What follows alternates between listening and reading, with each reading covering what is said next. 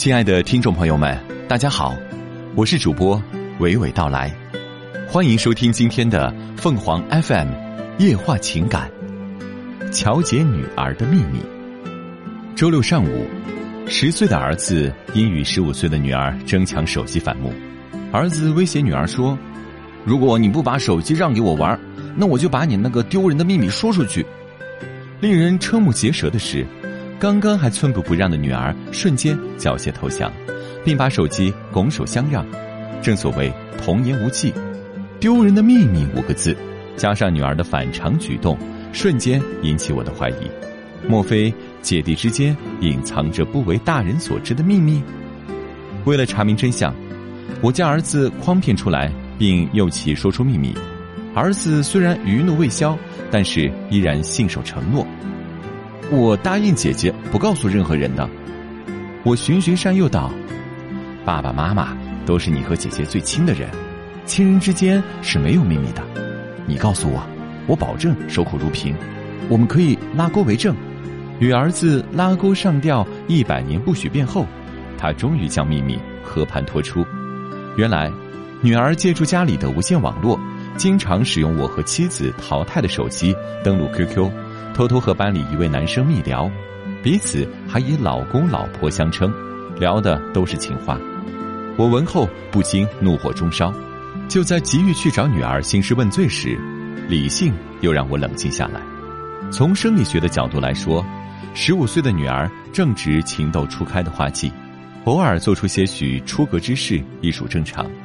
但是就读初三年级的她正处于学习的关键时期，身为家长。我岂能任其爱情的萌芽向阳而生？于是便与妻子火速制定了一条解密之策，并以即实施。当天晚上，妻子没收了家中所有能够登录聊天软件的电子设备，甚至还修改了电脑密码，试图从源头上将这份懵懂的爱情扼杀。晚饭过后，妻子召开家庭会议，于云淡风轻之间列举了诸多早恋的负面事例。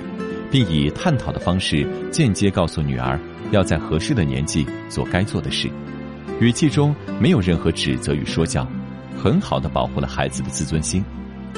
女儿听完了故事，看了看家人，继而推心置腹的说：“爸爸妈妈，我要向你们坦白一件心事，我最近在和班里一位名叫苏信的男生谈恋爱，致使成绩有所下降。我知道错了，但请你们放心。”从现在开始，我会悬崖勒马，把精力用在学习上，争取考上一所好的高中，给弟弟做个好榜样。女儿的表态发言让我如释重负，然而妻子却悄悄对我说：“现在的孩子超级精明，说话做事极有可能言行不一，不能听他一面之词。从明天开始，我要看女儿是否言出必行，倘若她敢撒谎，我定严惩不贷。”妻子的状态好像在演谍战片，随时都在准备与敌人斗智斗勇。为了不被女儿发现，一日上午，妻子乔装打扮一番后，提前来到学校门口暗查。一旦发现女儿有越轨之举，就强行将其押解回家。半小时过后，只见女儿放学走出校门时，身后还跟着一个帅气的男生，他们好像在争执什么。最后，女儿辫子一甩，扬长而去，身后的男生并未追随。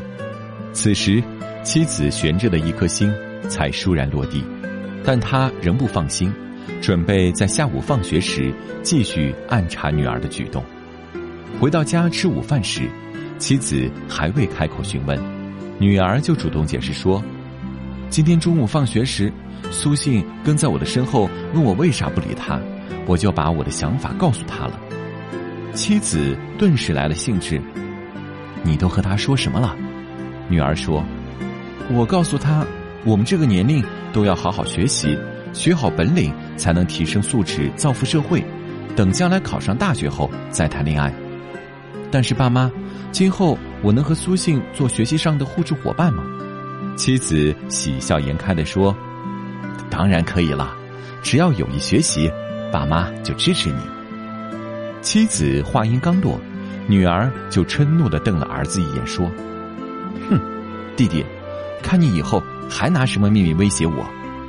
儿子小嘴一鼓道：“姐姐，咱们这是两败俱伤，你失去了爱情，我玩不了游戏，最大的赢家是爸妈。”儿子略带调侃的埋怨，引得大家轰然大笑。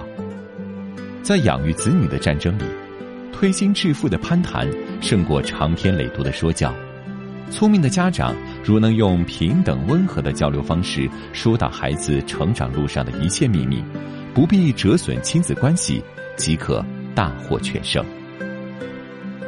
听众朋友们，无论你是开心还是难过，不管你是孤独还是寂寞，希望每天的文章都能给你带来不一样的快乐。